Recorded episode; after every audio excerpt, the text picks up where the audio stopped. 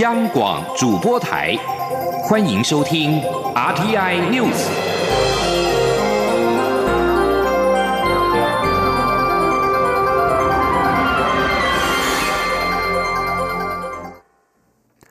各位好，我是主播王玉伟，欢迎收听这节央广主播台提供给您的 RTI News。今天是二零一八年十二月十六号，新闻首先带您关注。今天清晨五点二十一分左右，在台湾东部海域发生瑞士规模五点六的地震，震央在花莲县政府东南方四十公里，震源深度三十点三公里，花莲县最大震度四级。另外，台东县、宜兰、南投、台中、云林、嘉义、彰化、新竹与新北最大震度三级，高雄市与台北市最大震度二级。据将焦点转回到国内来关心的是非洲猪瘟的疫情。违规带回动物产品加重财罚，十四号起上路。虽然修法之后最高可裁罚新台币一百万元，但是从非洲猪瘟疫区首度带回肉品仅开罚五万。农委会在十五号表示，如果月底违规没有显著减少的话，会严议调高财罚。动物传染病防治条例第四十五条之一修正案从十四号起生效，违规携带动物产品入境，可处一万元以上一百万元以下的罚款，比原本的三千元以上一点五万元高出许多。不过，农委会代理主委陈吉仲在十五号接受电话访问时表示，最晚到十二月底，如果目前的财罚基准施行之后未能有效降低违规件数，将会在适度调高。违规从非洲猪瘟疫区带肉品入境，首次罚新台币五万，第二次罚五十万元，第三次罚一百万元。农委会防检局局长冯海东说明，有人认为要防堵非洲猪瘟入境，第一次违规罚五万元起跳太低，但是很多财罚基准之间有横平性要顾及，要跟动就必须跟着一起调动，会再进行演绎。另外，防检局副局长杜文珍表示。电商业者表示，有告知卖家赠品不要放入违规、违反防疫规定的产品，因此消费者如果收到违规赠品，将不会开罚，但是必须送交房检局各分局处理。继续关注政坛焦点。台北市士林大同区立委补选明年一月投票，民进党籍市议员何志伟、台北市官船局长陈思宇、国民党籍市议员陈炳甫登记参选。台北市长柯文哲十五号受访表示，选举结果很有可能类似这一次的市长选战，也就是最后胜负差距不会太大。前天记者王兆坤的采访报道：台北市明年补选立委，蓝绿白都派出参选人。柯文哲认为，选情将与这一次台北市长选举类似，最后胜负应在百分之一、百分之二之间。柯文哲说：“不是选正就是选败嘛，就是应该应该应该应该应该很接近。”台北市官船局长陈思宇代表柯家军出战，自称“白色力量第一代”。不过，民进党推出的何志伟则说柯文哲是好朋友，还强调这句话是柯文哲自己说的。对此，陈思宇回应指出，朋友有很多种，有些是点头之交，有些是很好的朋友。至于何志伟与柯文哲的关系，外界应该都看得很清楚。究竟谁算是好朋友？媒体直接询问柯文哲，柯文哲明白表示，亲疏有别。好好到会说我是脏脏包这样，所以他曾经说你。哎呦，那算了吧，反正听听就好，听听就好。他有跟你说他要争取你的支持啊？他有跟你说他要争取你的支持那要选举的人，他一定会争取每个人的支持嘛。他只是说对我们来讲，这叫亲疏有别嘛，对吧？至于政坛上有非常多连胜文们的争议发言，陈思宇表示，脸书上有许多留言对此提出指教。而这就是台湾社会非常多元的地方。虽然有很多朋友认为他的用字可能不太精准，但仍给他不少鼓励。因此，对于所有的批评指教，都会虚心接受。中央广播电台记者王兆坤采访报道。而这一次立委补选被视为是二零二零总统大选的前哨战，另外也使得白绿关系受到外界的关注。柯文哲在十五号回应副市长陈景峻违反民进党党纪一事时表示，说什么白绿合作，可是看到的却是不友善的行为。不论是处分陈景峻，文化部批评北市府，他认为这实在很奇怪。柯文哲呼吁选举结束了，很多东西就放下，但也直言民进党问题很大，到底现在谁能够代表民进党？对于柯文哲质疑民进党到底谁说了算，总统讲了，可是看起来好像文化部并不买账。总统府发言人林鹤明指出，北市府与文化部等行政院中央部会对于首都的发展都投入相当多的心力。对于中央与地方需要沟通协调的部分，行政院会尽速邀集北市府与相关部会进一步来洽商。大家的目标都一样，就是解决问题。另外，台北市副市长陈景峻因为在九合一选举支持台北市长柯文哲，民进党新北市党部开会认定陈景峻违反党纪。柯文哲对此不满地表示，这是一种不友善的行为。对此，登记参选民进党主席的行政院。秘书长卓荣泰在十五号受访时强调，没有不友善。中央与北市府有很多成功的合作例子，只要把成功例子时常放在心上，都会用一种比较和缓的态度来谈论以后的合作方向。前天记者王兆坤的采访报道。行政院秘书长卓荣泰受访回应台北市长柯文哲的不友善说时指出，从中央到地方都要合作。没有不友善，过去有着许多合作成功的例子，这些例子要时常放在心上。卓荣泰表示，陈景俊的事情还在地方党部，地方党部会先讨论。他说：“他合作的基础是彼此都能够了解对方需要什么，以及自己能够做什么。所以，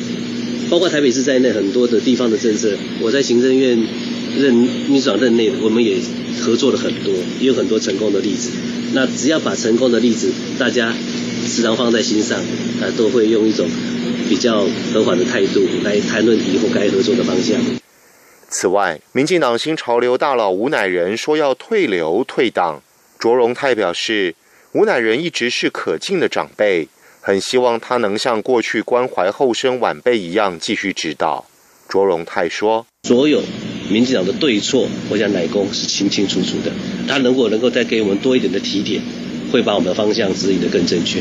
媒体追问是否已经联系上吴乃仁，卓荣泰请表示有各种方式正在联络当中。中央广播电台记者王兆坤采访报道。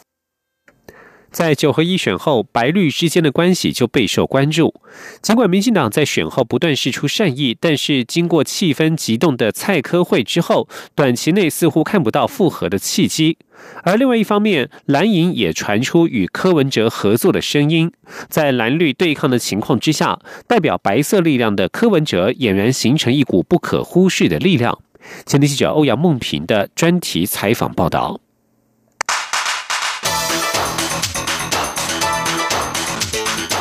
专题报道。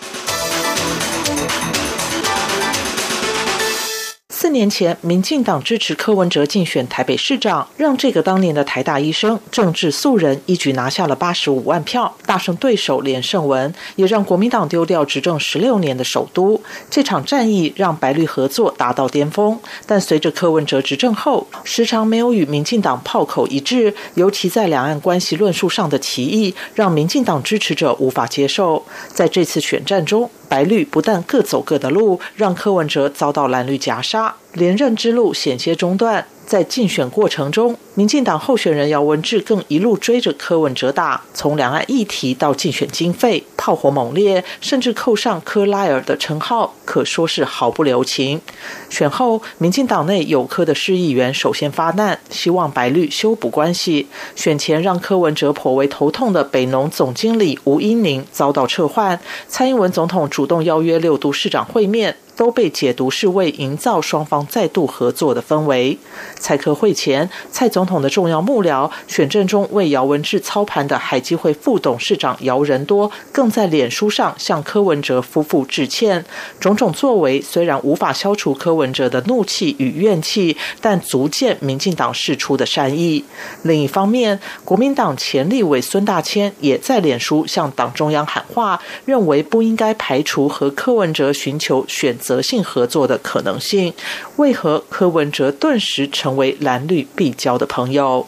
东海大学政治系教授沈友忠便指出，从意识形态光谱来看，蓝绿合作很困难，而柯文哲代表的白色势力夹在中间。从这几次选举可以看出，中间这块往蓝或往绿摇摆的力道相当明显。只要不是三足鼎立的情况，白色的力量摆向哪边？就可能促成该方的胜利，即使自己参选也有胜选的可能。在这种情况下，必须取得合作，才有利于二零二零年总统大选的布局。申友忠说：“他在台北市已经证明了，今天即使是绿他拿走了基本盘的情况下，他还是可以胜选。”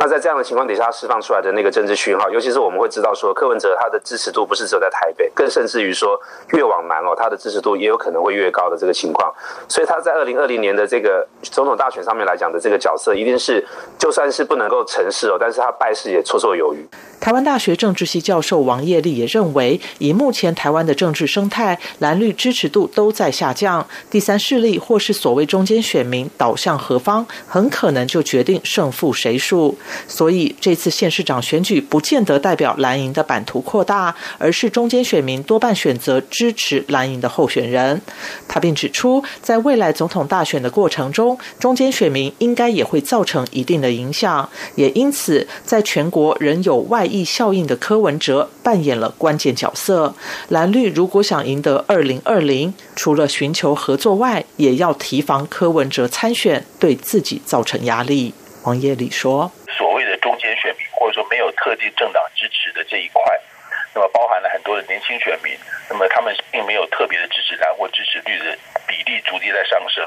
而在这个过程里面呢，柯文哲在代表所谓的中间选民这一块里面，就扮演了蛮重要的角色。虽然柯文哲所代表的白色势力或中间选民被认为是权力杠杆上的决定性砝码，但蓝绿对于是否合作的态度大相径庭。对于国民党来说，二零一四年县市长选举遭到白绿联手重伤，柯文哲的二二八家属身份更造成与国民党之间难以填补的鸿沟。即使柯文哲的两岸论述被认为与国民党较为相近，但在先天不良的情况下，要送作堆的难度相当高。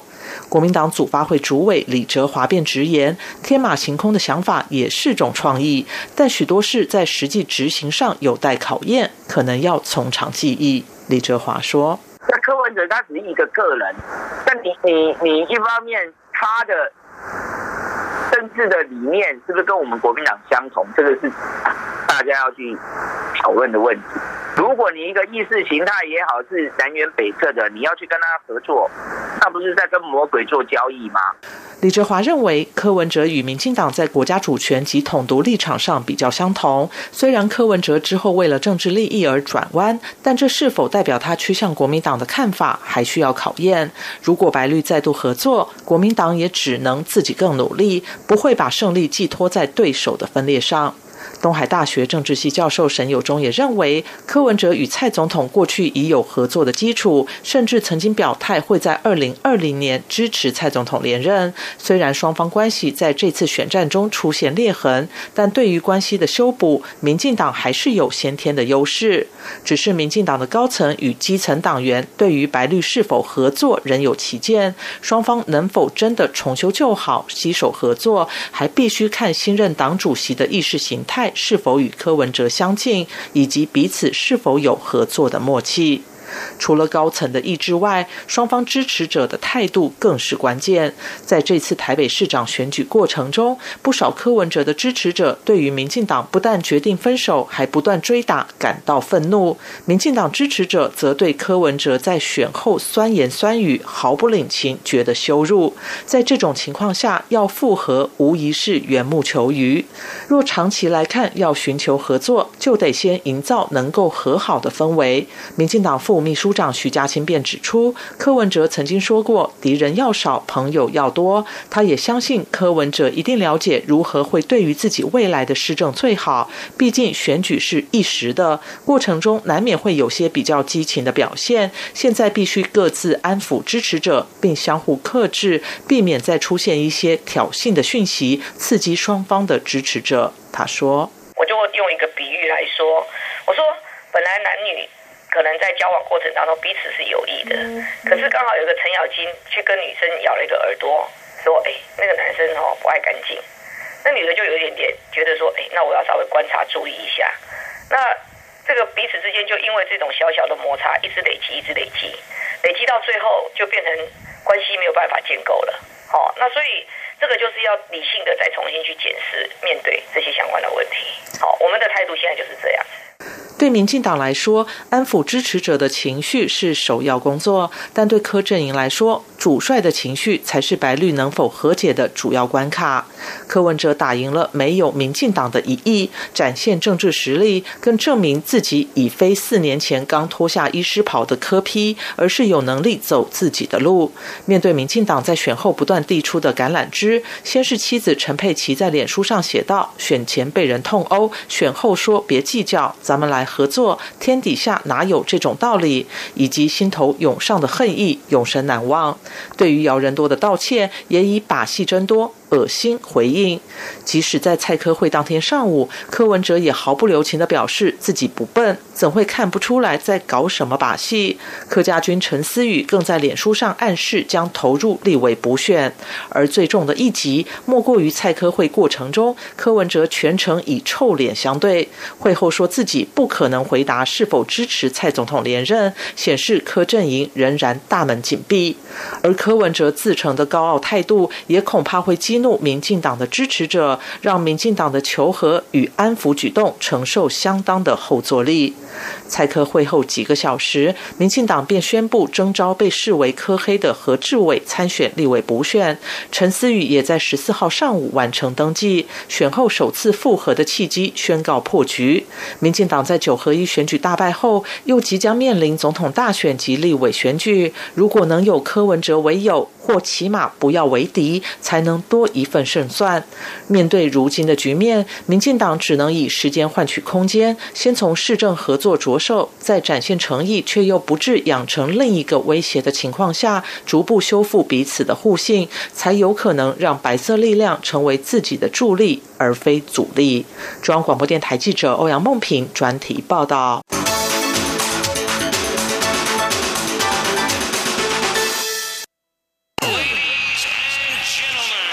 是中央广播电台台湾之音。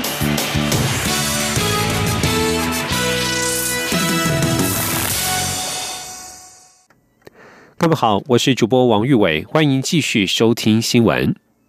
警方查出一名游姓大学生在燕子台风来袭时，在日本关西机场上网登入 PTT 论坛，发出登上中国接驳车到大阪等谣言，并且移送法办。但是警方举证未证明足以影响公共之安宁，因此法院裁定不罚。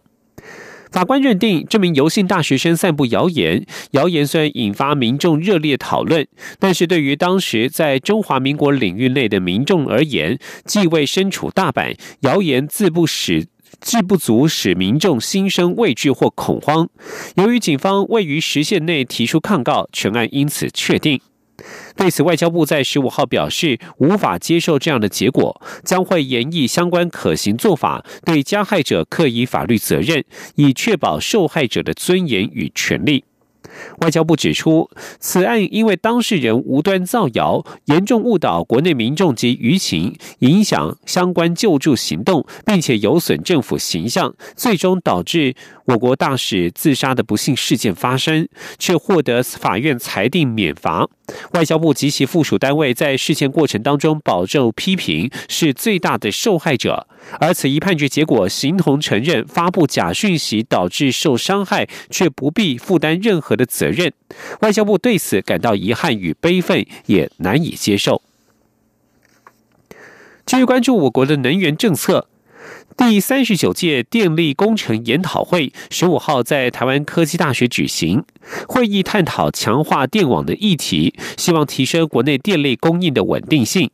经济部长沈荣金致辞时表示，台湾推动离岸风电，透过趸购电价与竞价并行，可达最佳化的境界。在短购电价每度新台币五点八元的基础上，到了二零二四年、二零二五年，进价可降到每度二点二元至二点五元，这让全球都相当刮目相看。前天记者刘品希的采访报道。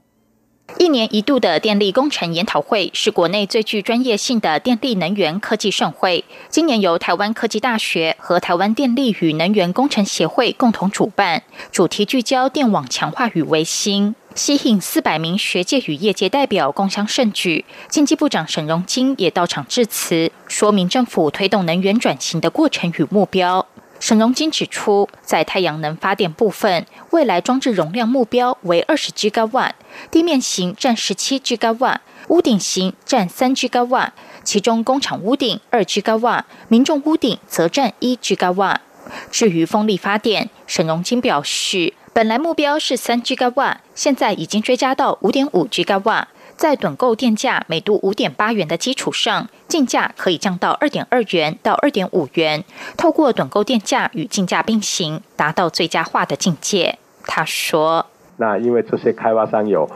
每度电五块八的短购电价为基础，然后到二零二四、二零二五的这个进价的部分，他就有信心的把它降到两块二到两块五。”那这个部分可以说，在全球来说的话，在推离岸风电呢，可以说大家都相当的刮目相看。台湾在推这一个所谓的离岸风电，透过盾构跟竞价并行，然后达到呢这一个最佳化的一个境界。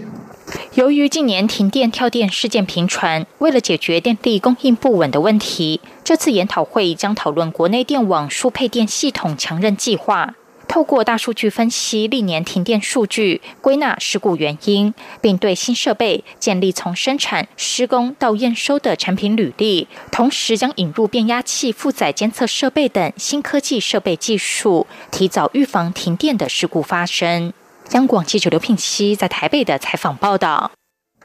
继续关注是国际消息。法国黄背心示威群众十五号仍然在全国各地与数以万计的警察对峙，这是第五个周末的示威活动，但是示威人数已经比前几个周末减少许多。法国内政部指出，统计到十五号晚间六点为止，估计本周末全国有六万六千人上街游行，比上周同一时段的十二万六千人少了几乎一半。法国黄背心声势呈强弩之末，政府已经针对燃油税做出让步，部分黄背心群众的诉求也从赋税公平转为争取公投发动权。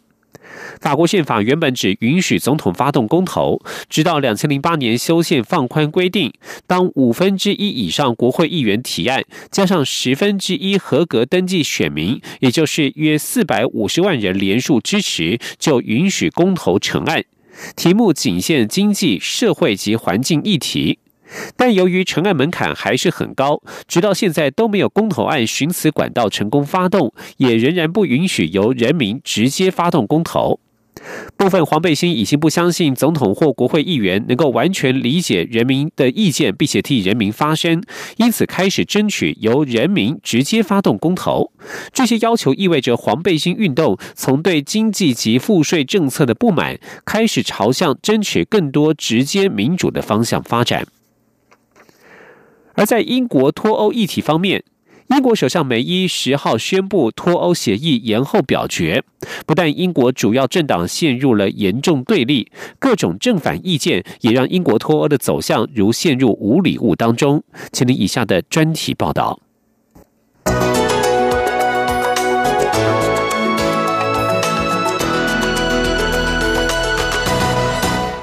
英国首相梅伊十号紧急踩刹车，推迟了国会对脱欧协议的表决。不备受敌下寻求欧盟再协商，偏偏此刻欧洲法院裁定，英伦当局可以在不征求欧盟其他成员国的意见下，片面撤销退出欧盟的决定，给予英国反悔的机会。换句话说，一场脱欧大战打到昏天暗地、歹戏拖棚，结果却可能回到原点。距离明年三月二十九号的分手大限只剩下不到四个月，不只是梅伊灰头土脸、里外不是人，只怕大家心中都在问。英国脱欧到底为何而战？英国和欧盟纠结六十多年，关系是剪不断理还乱。早在一九七三年，英国加入欧盟前身欧洲经济共同体时，就曾闹过脱欧，但在一九七五年的公投中没能过关。床头吵，床尾和的结果就是矛盾深埋，没有解决，积怨日久，导致二零一六年六月二十三号的脱欧公投。选民挥刀以百分之五十一点八九对四十八点一一同意分手。说起来，英国也曾怀抱欧洲梦，希望通过欧洲一体化来防堵战争的英国前首相丘吉尔就是代表人物。但随着物换星移，痛恶今世卓非的声音越来越多。好比英国铁娘子柴契尔夫人，当初在一九七五年公投时鲜明亲欧。但上台后却力排众议，反对欧元，捍卫英镑，还曾经发表过全球知名的 “No No No” 演说。到了二十一世纪，移民、难民、经济、防卫等全球化问题兴起，在工党执政的十年中，先是欧盟东扩导致大量移民涌入国门，加上欧元区经济危机，被迫掏钱救灾，英国人简直是恨透了被欧洲拖累。偏偏英国前首相布莱尔热情支持欧洲一家亲，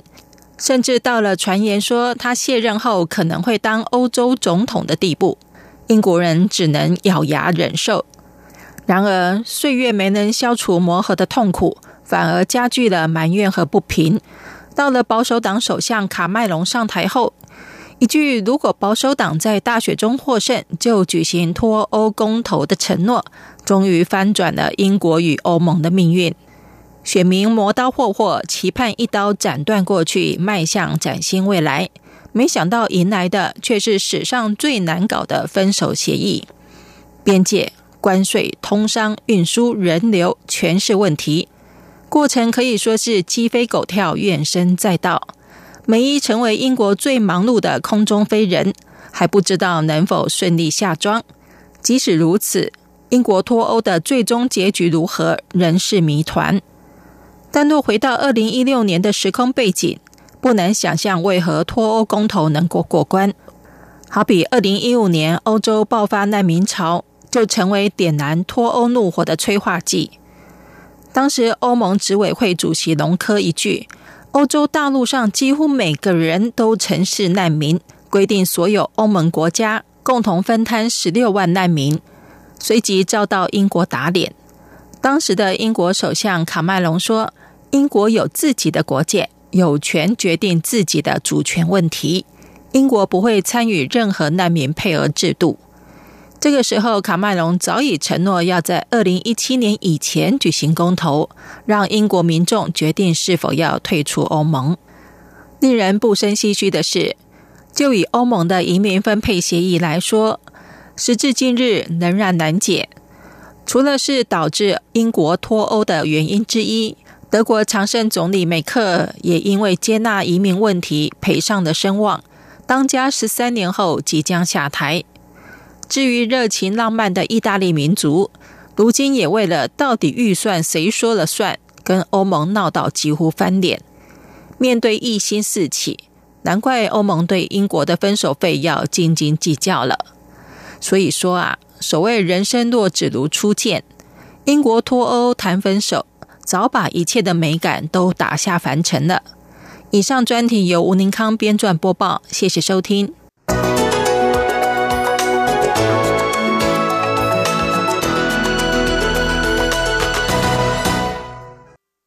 现在就关心一则关于国际环境间的议题。在全球蜜蜂数量大幅减少的此刻，芬兰赫尔辛基大学一支研究团队相信，他们已经研发出全球第一支能够帮蜜蜂抵抗疾病的疫苗。研究人员先前认为给蜜蜂施打疫苗是不可能的任务，但是二零一四年有了突破性的进展。主导这项研究的昆虫和免疫学专家弗莱塔克注意到，吃下特定细菌的鹅能够把自己产生的免疫力传给后代。他与赫尔辛基学者沙美拉合作，研发出可以对抗美洲幼虫病的疫苗。美洲幼虫病是全球遍布最广也最具破坏性的蜜蜂细菌疾病。以上新闻由王玉伟编辑播报，这里是中央广播电台